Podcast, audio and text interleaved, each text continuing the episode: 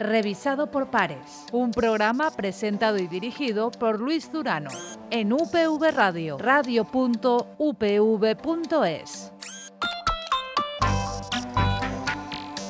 Hola y benvinguts a una nova edició de Revisado por Pares, el programa de divulgació científica de UPV Ràdio i que en el dia d'avui es va a centrar en una icona de, de la nostra terra. Estem parlant del Parc Natural de l'Albufera i anem a parlar dels desafiaments que presenta el canvi climàtic aquest eh, parc natural. El desafiament del canvi climàtic a l'Albufera és el títol d'una jornada que tindrà lloc el proper dia 28 de, de gener a la Universitat Politècnica de, de València. No anem a endinsar-se en tots aquests desafiaments, sí en les eh, claus, i sí, en les claus. I per, a, per allò eh, tenim en nosaltres a dos eh, convidats, tots dos membres de la Comissió Científica de la Junta Rectora del Parc Natural de, de l'Albufera. Estem parlant de Carles Sánchez eh, Ibor, investigador del Centre Valencià d'Estudis del REC de la Universitat Politècnica de València, president de la Junta Rectora del Parc Natural. Carles, hola. Hola, bon dia. I ens acompanya també Yolanda Picó, catedràtica de la Universitat de, de València, investigadora del Centre d'Investigació sobre Desertificació, el CIDE, i membre també de la Comissió Científica de la Junta Rectora del Parc Natural de l'Albufera. Yolanda. Hola, bon dia. Bon dia als dos. Moltíssimes gràcies per, per la vostra participació en, en aquest programa. Com dia, anem a parlar d'una icona per a tots eh, nosaltres, per als valencians, per a tot el, el país, com és, com és el Parc Natural de, de l'Albufera. I diem, Carles, eh, comentàvem eh, abans, o defeneu que l'Albufera potser no necessita que la salvem, sinó que entre tots sumem. I aquesta idea és clau per enfrontar aquests reptes que, entre altres, ens mostra eh, o ens dona el canvi climàtic, Carles. Sí, en certa manera és una tentativa de canviar un poc de discurs. Eh? Caem en la tentació moltes vegades de dir hem de salvar tal lloc, hem de salvar tal altre lloc. L'albufera no necessita que ningú la salvi. L'albufera està ahí, estarà i continuarà estant durant molts segles. Sí que és cert que necessita que revertim una sèrie d'impactes negatius que es van produir sobretot durant la dècada dels 60 i 70 de l'any passat i que van connectar les infraestructures de sanejament o la falta d'infraestructures de sanejament en l'aigua moll i van fer que, que l'aigua de l'albufera contaminara, que desaparegueren espècies claus per a la sostenibilitat d'aquest ecosistema i això cal revertir-ho. Però, en certa manera, l'albufera ha anat evolucionant al, al, al llarg del temps i ha donat lloc a diversos escenaris i diversos paisatges i en aquests moments el que necessita és que, que entre tots sumem eh, les actuacions tant per a resoldre els problemes presents com els futurs. I quan, quan parlem de sumar ens refereix a que n'hi hagi una major coordinació de les administracions i a que hi hagi a poc a poc una cultura de col·laboració entre tant els usuaris de les activitats productives, com pugui ser els arrossers, els pescadors, com els defensors de la conservació del parc natural, com pugui ser els ecologistes i organitzacions ambientalistes tot el que vaja eh, el que faci treballar tots a una veu i en una mateixa direcció a tots aquests col·lectius redundarà en un benefici indudable no sols per a l'albufera, sinó per a tots els que, els que gaudim o disfrutem o, o obtenim algun benefici econòmic d'aquesta aigua moll. I per això, en lloc de discurs d'emergència de, de salvació de l'albufera, un discurs més, més positiu i proactiu d'anem a sumar per, per anar millorant eh, la, les condicions de l'ecosistema de la mateixa manera que s'ha anat millorant, perquè n'hi ha, una, ha una millora clara en els últims eh, 20 anys. L'incidir en aquesta idea d'anem a, a sumar, podem deduir, Yolanda, que com dia Carles, eh, aquests canvis s'han produït des dels anys 60-70 eh, de, del segle passat. Des d'aleshores fins a avui, eh, 2022, no s'ha sumat tot el que haguera sigut ideal o no s'ha remat tots en la mateixa direcció, Yolanda? Bueno, jo pense que en part sí, en part s'ha fet un esforç per millorar alguns dels impactes que ha hagut en l'albufera. Per exemple, l'impacte de la contaminació, pues, en aquest aspecte s'ha fet, jo crec, un esforç gran en eh, eliminar, per exemple, el vertit d'aigües eh, residuals directes a l'albufera però jo sí que penso que encara n'hi ha moltes coses que es poden fer, moltes coses que es poden sumar I per supost, eh, pot ser que tot el que ha dit Carles, a mi, jo la que penso també que és més necessària és un poc que s'involucre i que sume l'administració i que n'hi hagi, a més a més, coordinació entre eh, els, els diferents actors que, que disfruten d'esta albufera. Mm, I aquesta coordinació és fonamental també per enfrontar aquests reptes que ens posa al davant i que ja ens està posat al, al davant el canvi climàtic, Carles, Yolanda? Mm, bueno, eh, sí, evidentment. És a dir, jo compartís també el, el que ha dit Yolanda, que s'han fet moltes millores i, evidentment, que queda un full de ruta per executar, perquè n'hi ha hagut un retard important, sobretot en la, en la última dècada, des, des de la crisi econòmica, que es van paralitzar les inversions en, en sanejament i això és clau per a completar i si abans que se va fer durant els anys 90 i durant la primera dècada del segle. Respecte al canvi climàtic passa el mateix, és a dir, a hores d'ara estem observant uns canvis en unes variables clau en l'ecosistema. I aquests canvis s'estan anunciant potser un trànsit cap a, cap a un altre ecosistema, on estan portant a unes transformacions que incidiran no sols sobre l'ecosistema, sinó també sobre els seus aprofitaments. Per la qual cosa és necessari per un costat, que ens preparem, que siguem conscients de quines necessitats de monitorització, de seguiment d'estos canvis eh, tenim des d'una perspectiva tècnica i científica. I, per altra banda, és necessari que la part científica, la part d'administració i la part social treballem d'una mà en uns objectius comuns per a poder anar a poc a poc adaptant-nos als canvis que, que ens venen d'aquest canvi d'escala global, que és el canvi climàtic, d'escala planetària, poder adaptar-nos i poder fer que el que podria ser un, un canvi molt disruptiu i, i molt crític puga ser una adaptació progressiva a aquestes modificacions que, que, per desgràcia, algunes de les quals no les podrem evitar ja perquè per alguns canvis és massa tard o almenys n'hi ha un efecte eh, que durarà uns, uns anys en el temps. I quan dic uns anys, dic probablement durant bona part d'aquest segle XXI. Sí, Yolanda. Eh, bueno, que jo en aquest aspecte pues, també estic d'acord amb Carles i pense que també una de les coses més importants que pot eh, eh, portar la coordinació és que el que sí que, que es fa el canvi climàtic és que va tornant l'ecosistema que ja existeix més vulnerable, però normalment, i en això és de fet, eh, l'albufera no necessita que la salvem, ella mateixa té possibilitats d'adaptar-se. I en aquest sentit, pues, eh, com si digueren, el no, el no tornar-se en un element més disruptiu més del parc pues, pot ser molt important. És a dir, que les administracions pues, coordinen el que l'Estat siga el millor possible per a que es puga adaptar a tots aquests canvis que venen. Quin és l'objectiu, per tant, eh, Carles, eh, Yolanda? Tenim aquest escenari, tenim, estem parlant d'aquesta necessitat de coordinació, també d'aquesta vulnerabilitat i de que el parc natural té aquesta capacitat d'adaptació.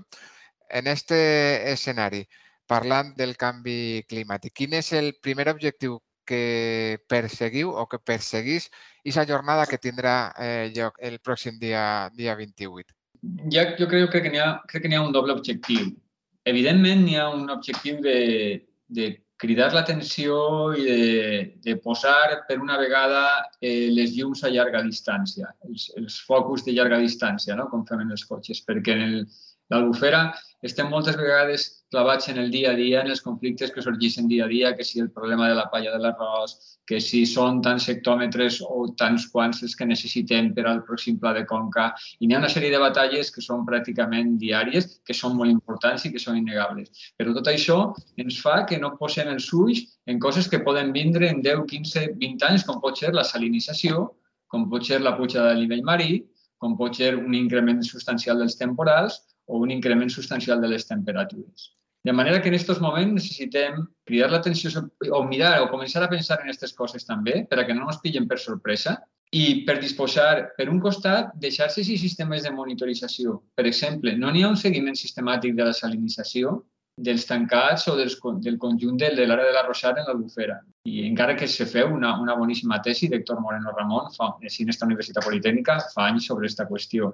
Convindria tindre dades contínues per a que quan arribi el moment de prendre decisió tinguem dades suficients per a prendre decisions basades en investigació científica. I això és una part important. Per la qual cosa el que volem és conscienciar i transmetre a l'administració i a la societat les necessitats de coneixement que té en aquests moments la investigació científica i cap a on s'hauria d'orientar la investigació científica a l'albufera en els pròxims anys. I tot això, i de tota aquesta reflexió, també tenen que eixir idees que servisquen a l'administració per anar planejant eh, la gestió en el futur i per anar adequant-la a aquesta necessitat d'adaptabilitat. Per repescar una idea que estava anunciant abans eh, Yolanda. En realitat, el canvi climàtic per a l'albufera no és cap problema. El problema és per a nosaltres, els que vivim allí en l'albufera o els que vivim de l'albufera o els que viuen de l'albufera. Per a això sí que el canvi climàtic pot ser un drama. Però l'albufera se transformarà en un altre ecosistema, com va ser un ecosistema molt diferent fa 3 o 4 segles, i continuarà evolucionant. És a dir, és una perspectiva molt antropocèntrica la que tenim del canvi climàtic. Per tant, l'albufera s'adapta a aquest nou escenari, el desafiament pot ser siga com nosaltres s'adaptem a aquest nou escenari, Yolanda? Eh, sí, eh, a veure, està clar que l'escenari de canvi climàtic, un dels principals desafiaments és com s'adaptarem nosaltres i també pues, és de veres que nosaltres tenim una, una visió molt antropocèntrica de qualsevol cosa que, que puga passar. Eh, pot ser que el desafiament és eh, com nosaltres s'adaptarem a aquest canvi i com s'aniran modificant determinades eh, diguem-ne, que serveis que dona l'albufera i com la gent s'adaptarà a aquest canvi de serveis. Uh -huh. Vos pareix, eh, podríem incidir un poquet, Carles, Yolanda, en algun d'aquests efectes d'aquest escenari. Els has apuntat algunes qüestions, eh, Carles, fa, fa un momentet, però n'hi ha afecció a dunes i apartaments? Estan en perills hàbitats? Bé, mira, comença per la línia de costa perquè d'ecosistemes llacunars i d'aigües eh, de llacunes eh, la que sap de veritat és, és Yolanda. Eh, jo, per referir-me al que passa a, a la costa, sí que evidentment estem observant ja des de fa temps una, una regressió de la línia de costa, en, en, sobretot en la part nord del Parc Natural que no és exclusivament deguda a efectes de pujada del, del nivell marí, sinó que té a veure en la manca de sediments que s'aporta des dels rius a, al, al litoral, al corrent de deriva litoral, i per l'efecte de trampa que causa el port de València en la deriva litoral, que fa que la platja de les Arenes hagi progressat en les últimes dècades, mentre que les platges al sud del port hagin minvat. Uh -huh.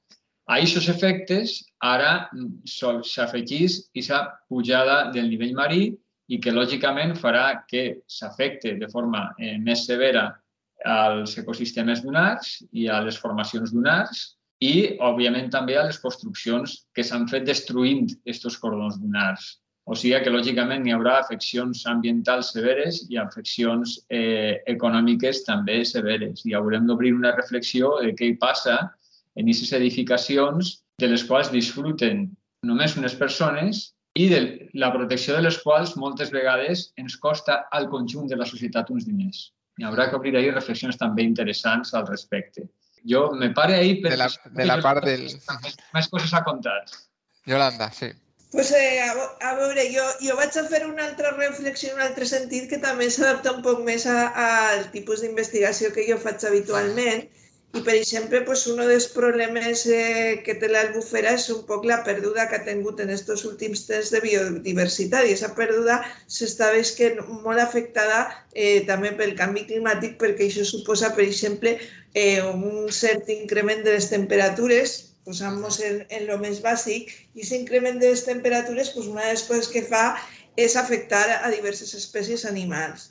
Aleshores, pues, eh, això normalment de, s'anomena com un estressor, perquè és com un factor que, diguem-ne, afecta de mala manera a, als animals. I aleshores, pues, eh, un dels problemes que n'hi ha és que aquest increment de temperatures afecta eh, la baixada de l'aigua i l'increment de la sal afecta i després pues, també eh, altres eh, activitats humanes eh, que són molt intensives, com per exemple l'arròs, que porta també la utilització de substàncies químiques, etc pues també afecta. I eh, diguem-ne que en totes aquestes coses és un poc on hi ha que, que plantejar-se una coordinació pues, eh, per reduir aquests efectes que alguns són del canvi climàtic i alguns són afegits al canvi climàtic i que posen les coses un poc més difícils, pues, per exemple, per a que aquest canvi climàtic no sigui un desastre per a tota la biodiversitat de la zona. I quines serien les claus? Eh, encara que, com diem al, al començament del programa, d'eixes claus, d'eixes les reflexions que n'hi ha que en les jornades en parlarem en un altre, en un altre programa, però si, hauria, si poguérem donar... Això és fonamental per a intentar, per exemple, combatre aquest risc de pèrdua de biodiversitat al Parc Natural de, de l'Albufera. Per a on hauríem d'anar, eh, Yolanda? Per a on hauríem de començar a sumar entre tots? Eh, per exemple, per intentar millorar la qualitat de les àuries, per a que no siga un factor més, afegit a el que és, són temperatures i afegit al que és increment de la salinitat. Diguem-ne que moltes vegades si nosaltres fem un esforç per, eh, diguem-ne, no impactar tant el sistema, pues podem ajudar a que el canvi climàtic no siga eh, tan lesiu i no sume tantes coses. Uh -huh. Carles? Jo sí, estic d'acord amb Yolanda i jo crec que ha esmentat el que és la peça clau en aquests moments. I la peça clau en aquests moments és eh, que n'hi hagi una entrada zero de contaminació en l'albufera. Eh, una cosa que no, no tenim des de mitjans segle XX, una situació que no es dona des de mitjans segle XX necessitem que no n'hi hagi més abocaments d'aigües residuals en, en la xarxa de rec que alimenta l'albufera i afortunadament en aquests moments hi ha un full de ruta per a fer-ho, un full de ruta que va ser dissenyat l'any passat per la Direcció General de l'Aigua i que s'executarà en el pròxim any, començaria l'execució a partir dels fons de, de recuperació de la Unió Europea i que obren un poc d'esperança en aquest període de 10 anys de sequera que hem tingut i ahir tenim tots posats els ulls. Això és clau, perquè el que no es pot consentir en aquests moments és que el parc natural, que és la, que la claveguera, no? dels valencians, tinga entrades d'aigües residuals. Això és intolerable en cap parc natural i, i molt menys en este, que té un valor eh, que va més enllà del, del seu valor ecosistèmic moltes vegades i té un valor inclús simbòlic per als valencians. Però això, òbviament, va més enllà. Desafiament que conlleva el canvi climàtic. Com, com dius, afortunadament, n'hi ha una fulla de ruta, no? Que no comptàvem en els últims, en els últims anys. Però aquest desafiament va molt més enllà de, de, del desafiament eh, climàtic. I sí que necessita, corregiu-me si, si m'enganye, d'aquesta suma entre tots, Carles. Eh, sí, sí, perquè si dones compte ja estàvem fent el que jo volia dir al principi, que, que són aquest impacte que tenim del dia a dia. Eh? Ja està, hem acabat parlant d'aquestes urgències que tenim, que és evitar aquesta entrada de contaminació. Uh -huh. eh, a, a llarg termini i de cara a aquesta qüestió del canvi climàtic, el que és essencial en aquests moments és identificar i disposar d'elements de seguiment dels canvis que s'estan produint i identificar els sistemes de monitorització necessaris per a seguir l'avanç de la salinitat, per a seguir els bioindicadors de, dels canvis en l'ecosistema, per a seguir en, en detall eh, l'evolució dels nivells marins i de començar a pensar en quines són les estratègies d'adaptació més adequades a, a mitjà termini. De tot això, com diguem, eh, es parlarà en aquesta jornada del dia 28. Podem... La jornada és una jornada oberta, eh, Yolanda, Carles, tot el món que vulgui es pot inscriure. Qui va participar? Per a qui està adreçada?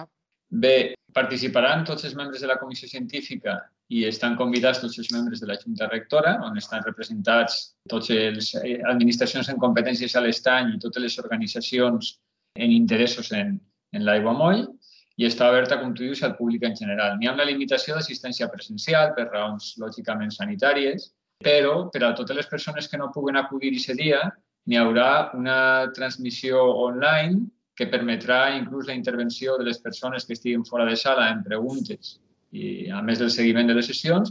I a més a més, per a qui no pugui estar aquest dia ni online ni presencialment, eh, se farà una gravació de totes les sessions que estarà disponible per a qualsevol persona després de, les, de la celebració de la jornada. O sigui que esperem tindre una participació eh, ampla i un, i un ressò eh, suficient com per aquesta reflexió pugui ser compartida no sols per les persones que treballem més o menys diàriament a l'Albufera, sinó pel conjunt de la societat valenciana.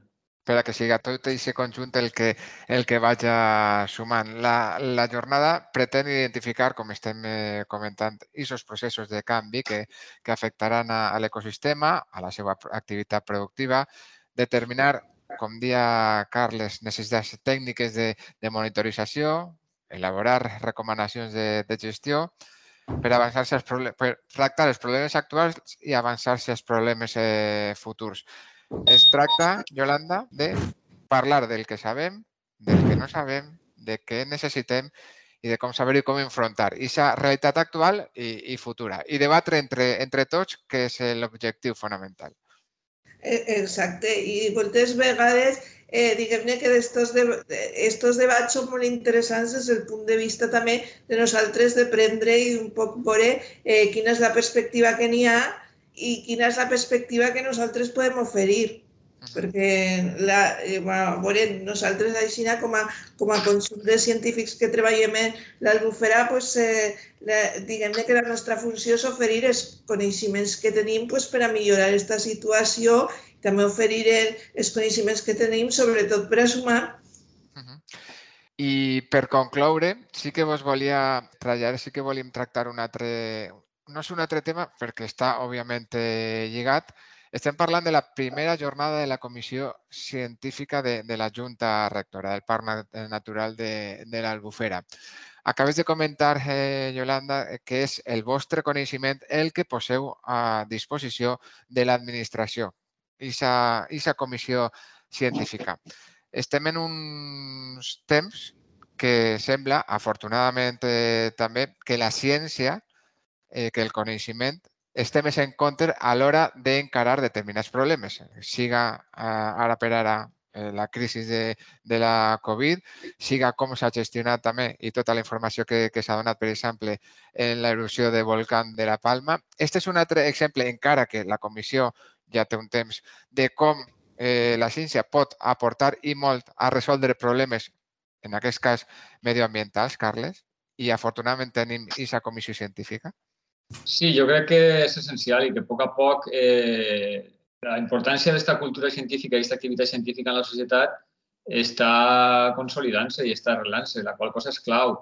És trist que no es veja compensada per, per aports financers equivalents, perquè tots sabem com es financia i quina és la, la dotació que ens arriba als centres d'investigació en, en el conjunt de l'estat espanyol, que, que en comparança amb altres estats europeus és ben, ben escassa, però és molt positiu que vagi fent-se aquest canvi i este, i este reconeixement. No? Que este paper clau de la ciència és, és fonamental per a, per a no tornar a l'edat mitjana, perquè el progrés eh, científico-tècnic i, i humanístic es deu a aquestes qüestions. Uh -huh i la ciència, com estem dient, és molt important també per al present i per al futur de, del Parc Natural de, de l'Albufera. De totes les conclusions que, que n'hi hagin en aquesta jornada en parlarem en una altra, en una altra, una altra edició d'este revisado por pares de UPB Ràdio. En el dia d'avui hem donat les eh, claus, les principals eh, pinzellades, incidint en aquesta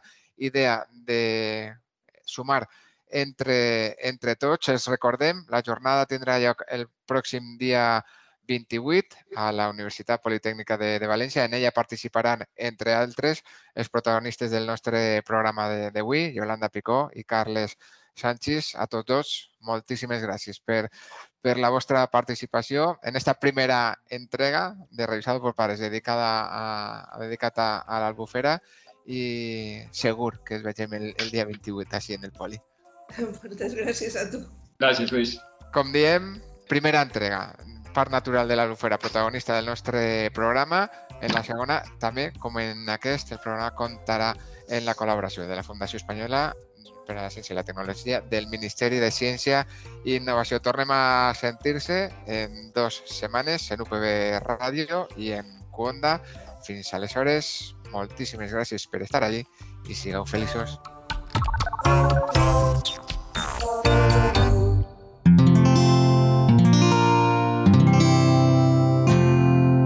Puedes escuchar más capítulos de este podcast y de todos los que pertenecen a la comunidad Cuonda en cuonda.com.